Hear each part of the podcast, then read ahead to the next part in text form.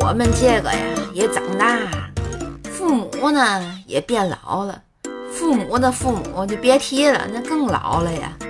我姥爷九十多了啊，腿脚不太好，亲戚们花了两千多块钱给他买了个那叫嘛电动轮椅。我爸哎第一次看见，然后呢他上去给调到最大速度，一看我姥爷嗖的一下就给窜出去了。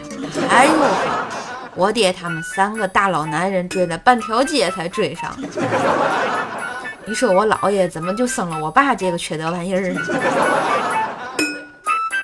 哎，不对，我姥爷生的我妈呀！